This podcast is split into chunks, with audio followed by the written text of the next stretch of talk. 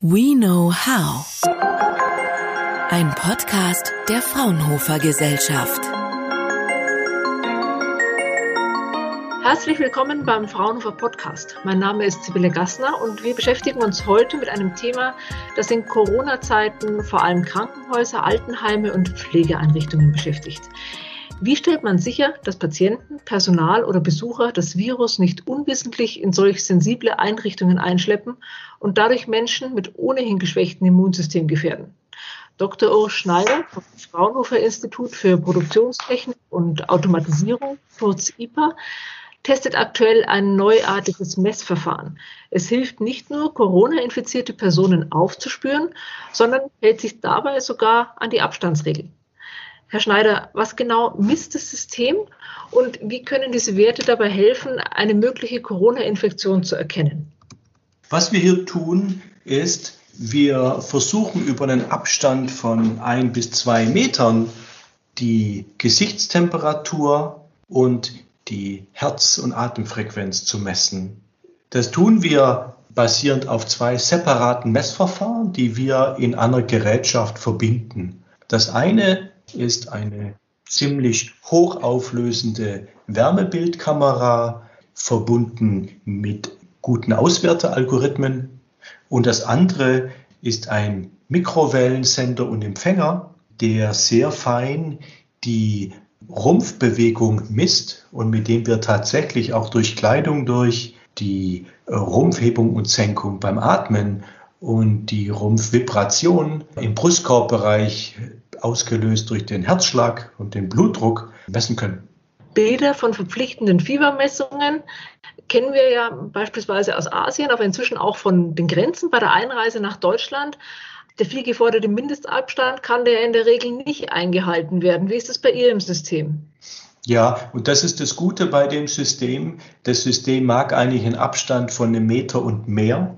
Wir testen derzeit auf einen Meter zwischen dem Messsystem und dem Mensch. Das heißt, der Nutzer kann sowieso dahinter stehen und kann äh, hier eben gut diese eineinhalb Meter ähm, Abstand halten und er könnte auch hinter einer Plexiglasscheibe stehen und müsste eben nicht bei einem hohen Personendurchsatz die ganze Zeit äh, konfrontiert werden. Mhm. Sie testen das System ja aktuell gemeinsam mit dem Fraunhofer Institut für Arbeitswirtschaft und Organisation IAO und dem Robert Bosch Krankenhaus in Stuttgart. Wie zufrieden sind Sie mit den aktuellen Ergebnissen und wo hakt es noch Ihrer Meinung nach? Also wir sind zufrieden bei der Prozessdurchführung. Wir stören den Ablauf in dem Eingangsbereich dieser modernen Klinik nicht. Unsere Untersuchungsdurchführung dauert derzeit ein paar Sekunden länger als durch das Personal vor Ort, ist ein Stück weit dem Messablauf jetzt experimentell zu Schulden zu kommen, aber das funktioniert eigentlich gut. Die Leute im Pflegepersonal dort, das medizinische Personal und die Menschen, die wir ansprechen, ob sie anonym freiwillig teilnehmen, sind alle total offen dafür. Wir sind in der Varianz unserer Daten noch nicht ganz zufrieden, hat uns aber auch nicht überrascht. Wir forschen den Bereich ja schon länger, aber müssen stetig durch Experimente, Überarbeitung, Wiederexperimente eben die Software- und Hardware-Komponenten anpassen. Mhm. Und das können wir hier in einem guten Setting mit den Public Safety-Experten von Fraunhofer IAO und mit einem Zustimmung der Ethikkommission der Uni Tübingen, äh, wo wir eben anonym Proof of Principle Tests durchführen, ob unser Verfahren ähnlich genau ist wie die derzeit klassischen Ohrtemperaturmessung und Sauerstoffsättigungsmessung und Herzfrequenz am Eingang. Sie haben gerade das Stichwort Anonymität genannt. Die erhobenen Daten sind ja durchaus sensibel. Wie gehen Sie damit um? Stichwort Datenschutz.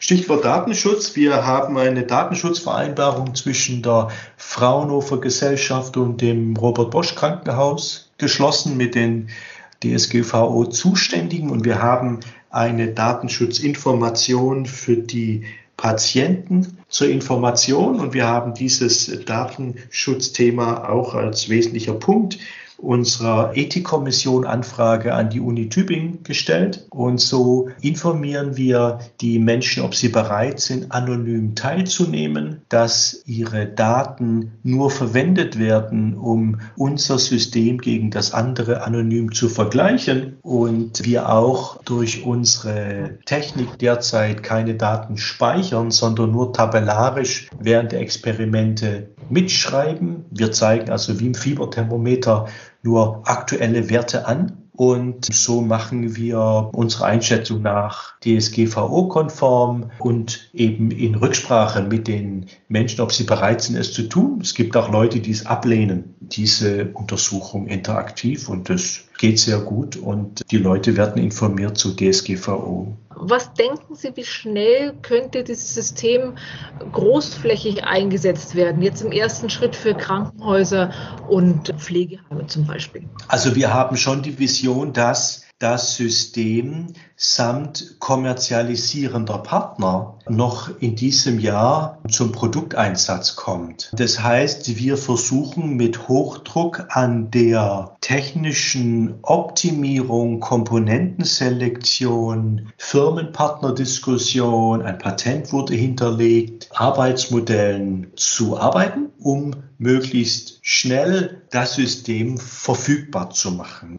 Sie haben auch gerade Flughäfen angesprochen, was ja perspektivisch sicher auch ein, eine Einsatzmöglichkeit von so einem Messsystem ist. Bahnhöfe überall, wo viele Menschen sich begegnen, wo man Sicherheit schaffen muss, dass nicht zu viel kranke oder keine kranken Menschen unterwegs sind. Wäre das System von der Grundanlage auch geschaffen für ein Umfeld, in dem der Durchsatz an zu testenden Personen ja viel höher ist?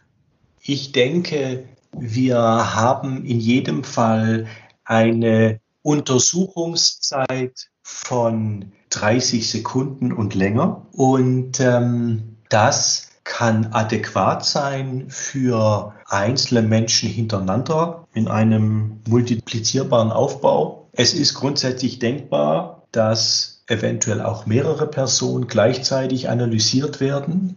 Da kommt aber eventuell ein komplexerer Aufbau zum Tragen den wir im Fraunhofer Verbund durchaus auch äh, denken und entwickeln können. Und dann könnte man eventuell mehrere Menschen gleichzeitig mit solch einem System auch detektieren. Das dauert aber länger und wird da ein größerer Entwicklungsaufwand. Von dem her sind wir zeitlich adäquat für sowas wie ein Flughafen oder derzeit noch etwas zu langsam. Der erste Aufbau, der Prototyp, der jetzt ja zum Einsatz kommt, das ging ja vergleichsweise schnell und gerade der Handlungsbedarf natürlich und der Druck war jetzt sehr hoch. Wie muss ich mir das vorstellen? Wann hatten Sie die erste Idee für dieses System und wie lange hat es dann gedauert, bis der erste Prototyp vor dieser Krankenhauspforte stand? Also, wir haben diesen ersten Schritt innerhalb von zehn Tagen geschafft samt Ethik, DSGVO, Verträge, technisch, Hardware, Algorithmik. Das war ein schneller, harter Ritt, aber wir sahen das für vernünftig an. Sieben Leute mit unterschiedlichen Kompetenzen haben sehr intensiv dran gearbeitet und haben zwischen Idee und erstem Kliniktest ja zehn Tage gehabt. Natürlich, weil wir in diesem Feld forschen und es dann, als wir auf den Trichter kamen, naheliegend war, dass wir in der Lage wären, das doch jetzt in der eiligen Situation, in der Situation von mangelnden Masken, von mangelnden Schutzkleidung jetzt direkt zu starten. Herr Schneider, eine letzte Frage. Sie als Übermediziner, Sie beschäftigen sich ja jetzt seit Jahren, haben Sie auch gerade angesprochen, mit Themen wie Arbeitsschutz, Medizintechnik, Bildverarbeitung und Objekterkennung. Und das hat Sie natürlich jetzt auch befähigt, das in der Geschwindigkeit umzusetzen. Aber im Kampf gegen Corona gibt es noch diverse andere Aspekte, was man alles tun kann und muss im Kampf gegen dieses Virus. Gibt es da Fragen, die Sie persönlich besonders interessieren würden? jenseits ihres Fachgebiets, die man aber vielleicht sogar im Rahmen dieses Podcasts an andere Wissenschaftler aus Fraunhofer-Instituten weitergeben könnte, wo sie sagen, das wäre mal eine Frage, mit der ich mich, wenn es nicht gerade um meine Probleme geht, schon immer öfter auseinandergesetzt habe. Wie man in Zukunft gefährdete Menschen in einer außenrum boomenden Gesellschaft schützt, das Kind in der Chemotherapie, die alleinerziehende Mutter in der Chemotherapie, die 90-jährige alte Dame im Pflegeheim, also die Risikogruppen. Wie werden die in unserer Gesellschaft in Zukunft ohne einen gesellschaftlichen Shutdown durchzuführen geschützt und auch ab jetzt irgendwann in den nächsten Monaten? Und die zweite Frage ist, wie machen wir organisational und mit technischer Assistenz für chaotische Gesellschaftsstrukturen, wie in zum Beispiel gerade manchem afrikanischen Land, eine Unterstützung möglich? Und das dritte, denke ich, es scheint ja wirklich so zu sein, dass internationale Flughäfen als wesentlicher Multiplikator gelten. Natürlich ist das auch ein Thema von uns hier und von dem, an was wir technisch arbeiten, aber wie machen wir möglichst störungsarm die Hygieneproblematik Flughafen menschlich machbar besser? Es sind hochinteressante Fragen. Vielen Dank dafür und vielleicht können wir einige davon sogar wirklich weitergeben. Bis dahin vielen Dank, Dr. Urs Schneider, Mediziner vom Fraunhofer IFO, für dieses spannende Gespräch zum Access Checker, ein Messsystem, das Corona-infizierte Personen aus sicherem Abstand aufspüren kann und uns ja möglicherweise bald am Eingang zahlreicher wichtiger Einrichtungen begegnet. Dankeschön. Fraunhofer. We know how.